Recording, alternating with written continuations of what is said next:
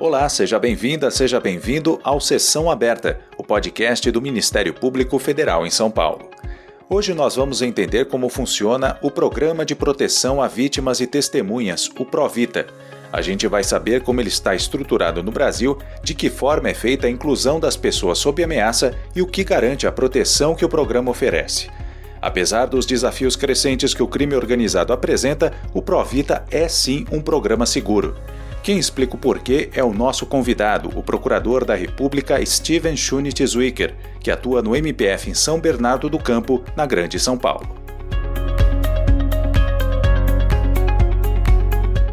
Procurador, como é feito o encaminhamento e a inserção de vítimas e testemunhas no Provita? O, o Provita está organizado é, na forma de provitas estaduais e, e, um Provita federal. Nós temos uma organização, ela está prevista na Lei 9.807. Essa Lei 9.807 ela prevê a existência de um programa de proteção de vítimas e testemunhas de âmbito federal. Tá? É, além disso, ela prevê que os estados podem criar os seus próprios programas de proteção de vítimas e testemunhas. Então, nós temos um Provita federal e os estados podem criar os seus próprios programas. No estado de São Paulo, ele tem um programa de proteção de vítimas e testemunhas. Esse programa, inclusive, é anterior à Lei 9.807 é, e a existência desse programa e de outros que foram criados inicialmente pelos estados, que levou, na época, a, ao movimento que levou à criação de uma lei é, federal regulamentando os programas e criando um programa federal.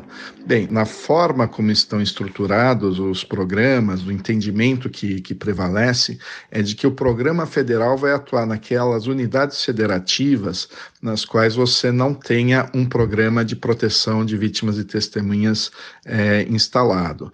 Quando você tiver um programa de proteção de vítimas e testemunhas instalado, todos os pedidos que ocorram em casos de persecuções criminais que estão naquele estado têm que ser direcionados ao programa estadual, certo? Pouco importando se é uma persecução que se dá no âmbito da justiça estadual ou uma persecução que se dá no âmbito da justiça federal. É, então, aqui no estado de São Paulo, digamos que um colega procurador da República tem uma situação que tem um, uma testemunha ou um réu colaborador que precisa de proteção. Ele vai encaminhar esse pedido ao órgão do estatal ao qual está atribuído esse programa. No caso do Estado de São Paulo, é a Secretaria de Justiça.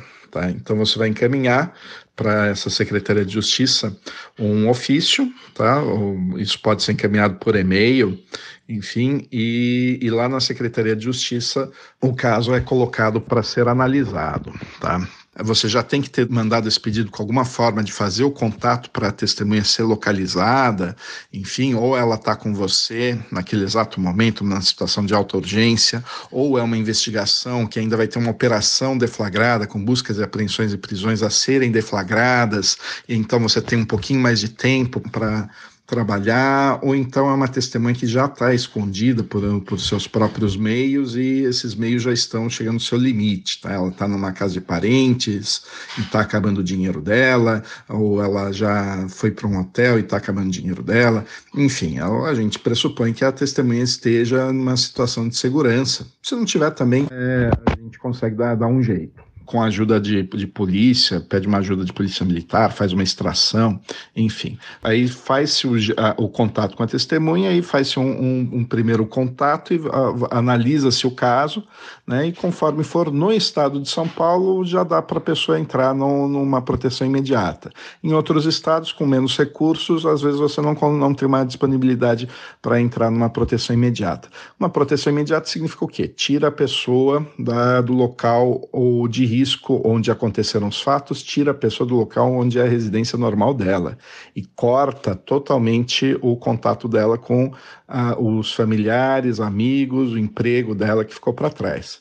ela vai ser levada para uma outra cidade e aí o, o caso dela vai começar a ser examinado tá? e vai para depois julgamento numa instância do, dos, de cada um dos programas tem que ter essa instância pela lei, que é o Conselho Deliberativo, que vai decidir se a pessoa entra ou não.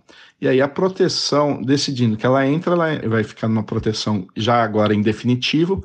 Em outros estados é apenas a partir desse momento que realmente se inicia a proteção, não tem uma proteção provisória como no estado de São Paulo. E aí a pessoa vai ser, ela ou já está ou será alocada em uma outra cidade onde ela vai ter que refazer a sua vida é, com auxílio do programa, deixando para trás a sua vida antiga. E quem pode fazer esses pedidos de ingresso no Provita? A própria testemunha, por exemplo, pode fazer esse encaminhamento? O artigo 5 da Lei 9.807 de 1999, ela vai dizer o seguinte, que a solicitação pedido ingresso no programa poderá ser encaminhada ao, ao, órgão executor. No caso, o órgão executor vai ser o ente aqui do Estado ou da União que executa o programa, né? Então, pode ser encaminhado pelo interessado. E aí, quando você abre para o interessado encaminhar, praticamente qualquer situação, quem quer que esteja atendendo o, a testemunha vai poder encaminhar tá? Porque o próprio interessado pode estar subscrevendo. Mas, é, na prática, quem acaba encaminhando são esses dois outros, os dois próximos é, legitimados aqui nesse artigo 5 que é o representante do Ministério Público, tá? O Ministério Público é quem mais encaminha testemunhas e réus colaboradores para proteção nos programas de proteção de vítimas e testemunhas. E, em segundo lugar, vem aqui o, o, o nosso personagem do inciso 3, que é a autoridade policial que conduz a investigação criminal. Tá? É, então, Ministério Público e é, delegados de polícia são quem mais é, encaminha testemunhas para proteção no, no Provita. Tá? Além disso, nós temos como legitimado o juiz competente para a instrução do processo criminal, tá? E órgãos públicos e entidades com atribuições de defesa de direitos humanos, tá? Então, se você tem uma organização não governamental ligada à defesa de direitos humanos e ela está lá atuando em uma situação de violência no campo, por exemplo, é, numa violência contra indígenas e está e percebe uma necessidade de proteção, essa entidade privada, tá? mas que está ligada a uma defesa de direitos humanos, pode fazer encaminhamento. E também a gente pode ter um encaminhamento por órgãos públicos. Então, por exemplo, se você tem um órgão ligado a combate a trabalho escravo, por exemplo, resgatou trabalhadores é, escravizados e, e, e, são vítimas de um crime e, e, estão numa situação de ameaça, esse órgão também pode fazer o, o encaminhamento dessas pessoas ao programa de proteção de vítimas e testemunhas. Uhum. O senhor falou sobre os efeitos dessa inclusão na rotina da testemunha que passa a ser protegida no âmbito do Provita. Como passa a ser o dia a dia dessa pessoa? Deve ser uma mudança completa, né? Sim, é uma mudança completa, ela é extremamente drástica, tá?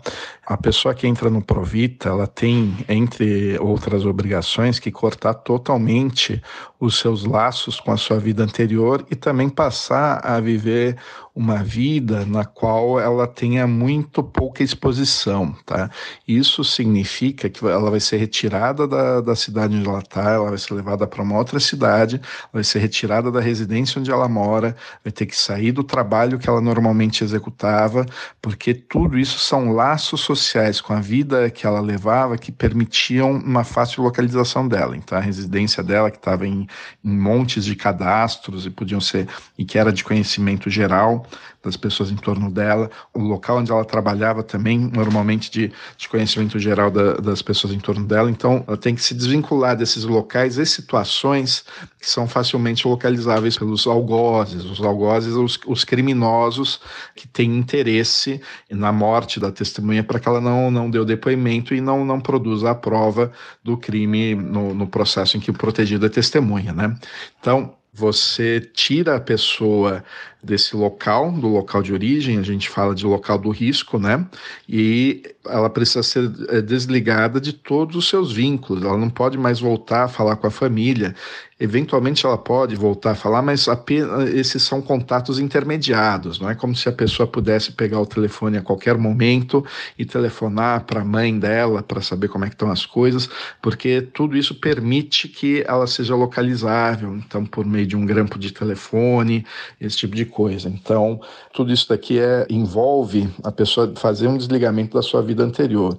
É praticamente como se ela morresse socialmente, tá? E aí ela vai ter que renascer outro lugar e criar novamente esses laços sociais todos e, e essa vida toda é, social dela vai ter que ser recriada do zero, tá? E o trabalho do programa é ajudar a pessoa a fazer essa recriação do zero esse processo de morrer socialmente e renascer, para algumas pessoas pode ser benéfico se ela tinha uma vida que estava totalmente caótica, ela vivia numa miséria absoluta, ou era uma pessoa que tinha um vício em drogas e estava com uma dívida na boca de fumo, ou se é, é, era uma pessoa que passou anos vivendo num, num regime de escravidão, presa dentro de uma casa, presa dentro de alguma situação onde a vida dela era extremamente limitada, né? São situações onde eventualmente uma entrada no programa pode até ter um impacto benéfico, mas na grande maioria dos casos o impacto vai ser negativo e vai ser muito forte, tá? Então imagine uma pessoa como eu ou você tendo que abrir mão da, da, nossa carreira, da família estendida, né? O núcleo familiar, pela lei do lei 9.807, pode entrar junto com o, o, o, depoente dentro do programa, né? Mas o, a família que vai para além desse núcleo, né? Que não mora no, na, na, mesma residência, por assim dizer, basicamente, né?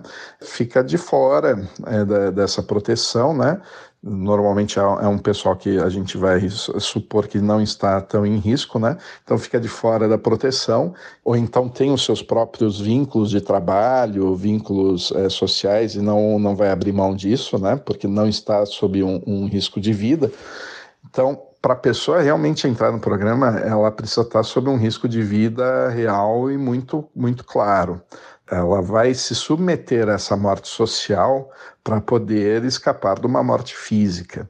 Via de regra, na maioria dos casos, isso dá bem certo. Até porque, se a pessoa ela tem uma consciência, uma capacidade de se comportar de acordo com o que é a real situação dela, né, ela vai trabalhar isso e vai, vai se envolver com essa reconstrução, porque a alternativa para ela é morrer fisicamente. Então ela vai trabalhar com esse renascimento, tá? Então na maioria dos casos isso dá é, bastante certo. E na sua avaliação, o Provita é considerado um programa seguro? É, vítimas e testemunhas podem ter a garantia de que vão estar realmente a salvo quando passarem a integrar esse programa? Posso te dizer, ele é bem seguro, tá? Nós não tivemos notícias até hoje de pessoas que estavam dentro do programa e que tenham sido localizadas e mortas pelos seus algozes, tá? Ele é bastante seguro. Na verdade, na verdade, nós temos tido um, um bocado de sorte. Eu lembro que há uns 10 anos atrás a gente teve um seminário sobre esse assunto aqui em São Paulo e foi trazido uma autoridade do Programa de Proteção de Vítimas e Testemunhas dos Estados Unidos, né? Esse programa é uma referência mundial. E ele se orgulhava de poder dizer que lá nunca ninguém que estivesse seguindo as regras tenha morrido. Tá? Nós ainda aqui no Brasil podemos dizer que mesmo aqueles que não estavam seguindo direitinho as regras não morreram. Agora, também, se a pessoa não, não segue as regras, normalmente a gente acaba excluindo ela do programa. Ele é um programa que tem regras muito rígidas, né? A principal regra é a pessoa não pode se expor e ela não pode voltar a fazer contato com a sua vida anterior, tá? Se tem algum contato, tem alguma coisa para trás que precisa ser resolvido, esses são contatos sempre intermediados pelo programa. E é isso que dá a segurança para a pessoa. Então, ele é um programa seguro, sim. Nós temos é, vários casos de sucesso, sim. Uhum. Como foi o desenvolvimento do Provita até chegar ao modelo que a gente tem atualmente? Quando ele foi criado no Brasil, programas semelhantes já existiam em outros países, né? A partir de que momento o Provita passa a ser necessário por aqui e como é que essa estrutura evoluiu para se tornar um programa efetivamente seguro no Brasil? O, os programas de proteção de vítimas e testemunhas no mundo, eles surgem nos anos 70, no, aí os marcos principais aí são o dos Estados Unidos, né, e o da Itália, por conta da, da atuação da máfia, né esses programas eles são criados porque você começa a avançar numa legislação de combate à criminalidade, você começa a perceber que você precisa ter informação de dentro, né? Você precisa vencer a lei do silêncio que rege essas organizações criminosas para que você possa combatê-las. Então você precisa conseguir garantir no mínimo a vida do seu réu colaborador, né? No Brasil, esses programas de proteção eles surgem com a atuação da sociedade civil na década de 90, tá? Então, eles têm um nascimento não no Estado, mas sim na sociedade civil, tá? Ah, eventualmente, você tinha algumas iniciativas de polícias militares, de colocar um policial 24 horas na porta da pessoa, mas isso é algo que não dá certo, acaba gerando, levando a um conflito entre o policial e a pessoa, é porque o policial está em risco e aí ele tenta limitar a vida da pessoa é, e isso não dá certo. O que tem dado certo no mundo é você tirar a pessoa do lugar onde está, leva para outro lugar e faz ela renascer. Ela corta os laços com a sua vida anterior e ela tem um renascimento social no outro local. Bom, no Brasil, você vai ter organizações da sociedade civil e o nome que normalmente aparece é o GAJOP, né, que é uma ONG ligada à assistência judiciária de populações pobres em Pernambuco, né, o Gajop e outras ONGs começaram a fazer por conta própria uma proteção de testemunhas de ações de grupos de extermínio com a atuação de, de forças policiais. Né. E aí começaram a perceber que era algo que, que precisava de uma certa profissionalização, tá? E foram buscar é, o conhecimento de como é que se fazia, como é que você trabalhava, né? Então a referência muitas vezes é o programa americano, é o programa é, canadense. Ao mesmo tempo que estavam buscando esse conhecimento, estavam percebendo uma necessidade de uma regulamentação é, estatal da matéria, né? E que essa proteção fosse efetivamente assumida pelos estados. Então você vai ter iniciativas nos estados, né? Então, em 98 você tem um programa nascendo na Bahia, no Espírito Santo, em 99 programa nascendo no Pará, em Mato Grosso do Sul, no Rio de Janeiro, em São Paulo, é, mas eram programas baseados em legislações estaduais, né? Você vai ter uma institucionalização mais clara disso e uma sistematização quando, em 1999, é editada a Lei 9.807. Ela nasce de uma iniciativa da, dessas organizações da sociedade civil que faziam a proteção e que estavam buscando uma segurança jurídica nessa atividade.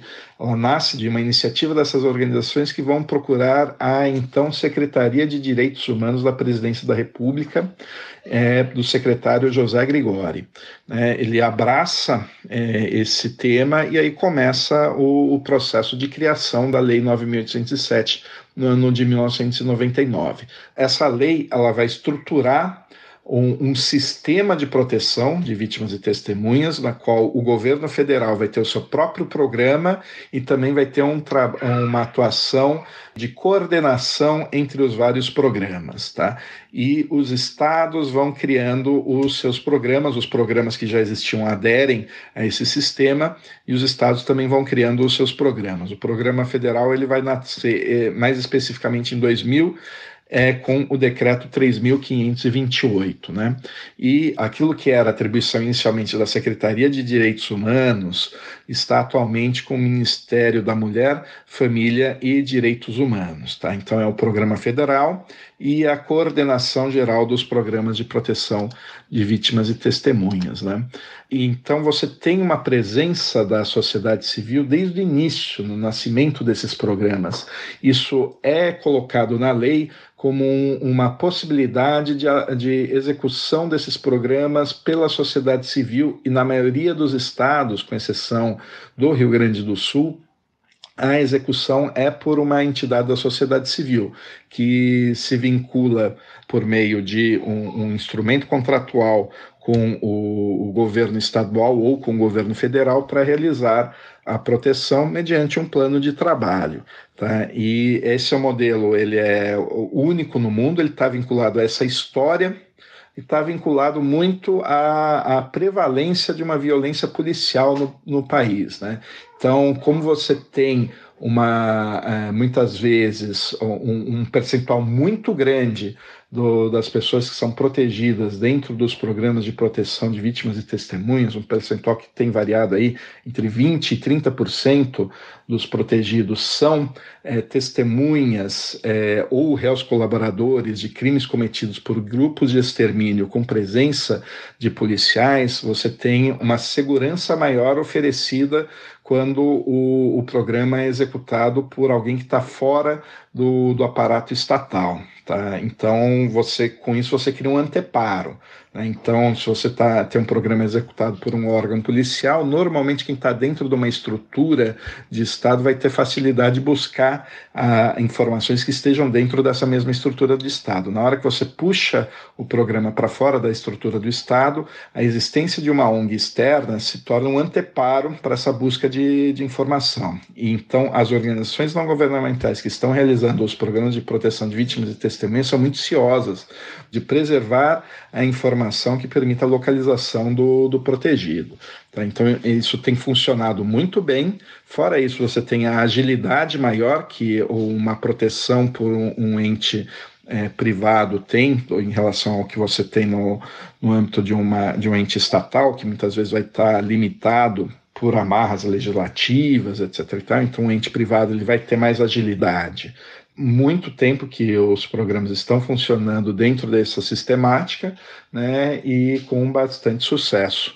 Esse modelo depois ele vai sendo ampliado para outros tipos de programas, outros tipos de, de atuação, como por exemplo o PPCAM, que é o Programa de Proteção de crianças e adolescentes ameaçados de morte, ele não exige que essa criança, esse adolescente seja um depoente. Então, ele vai ter um âmbito de atuação maior. No estado de São Paulo, nós temos um PPCAM, mas ele não está presente em tantos estados como, por exemplo, o Provita. Né?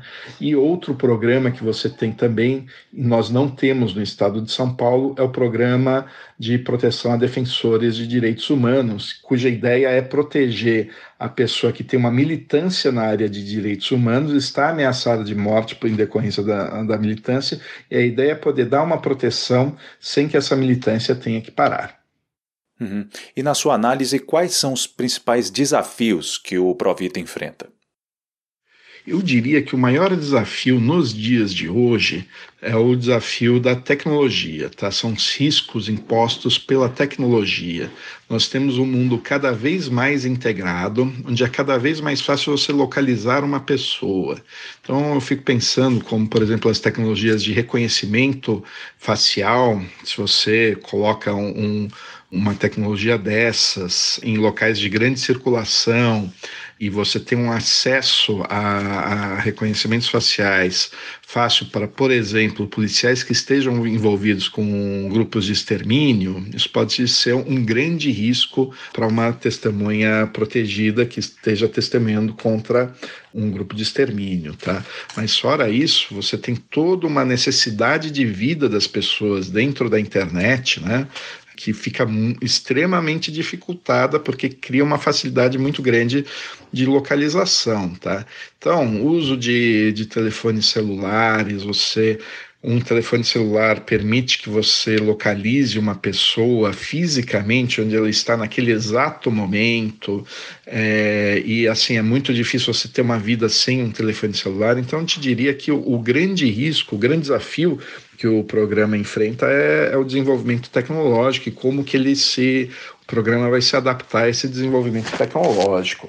A gente tem outros desafios, como, por exemplo, tentar criar um programa que seja um pouquinho mais atraente para testemunhas que estejam mais no nível de classe média, testemunhas ou réus colaboradores de casos de corrupção, em que às vezes o padrão de vida dessa pessoa é um e não é um padrão de vida que o programa consegue dar com os recursos que possui atualmente. Né?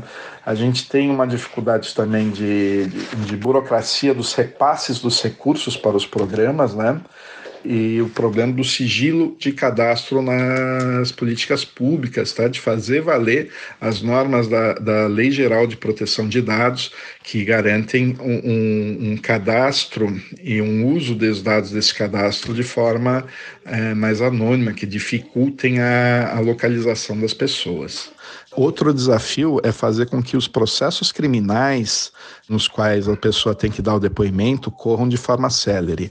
É extremamente difícil você ir fazendo uma proteção quando você tem que levar a pessoa 5, 10 anos depois dos fatos é, para depor. Você tem que estar tá protegendo essa pessoa durante todo esse tempo e com uma situação que não, não fica clara, muitas vezes com os algozes em liberdade. Então, dar celeridade aos processos criminais é outro grande desafio do, do Programa de Proteção de Vítimas e Testemunhas. Essa foi a nossa conversa com o Procurador da República Steven Schunitz Zwicker.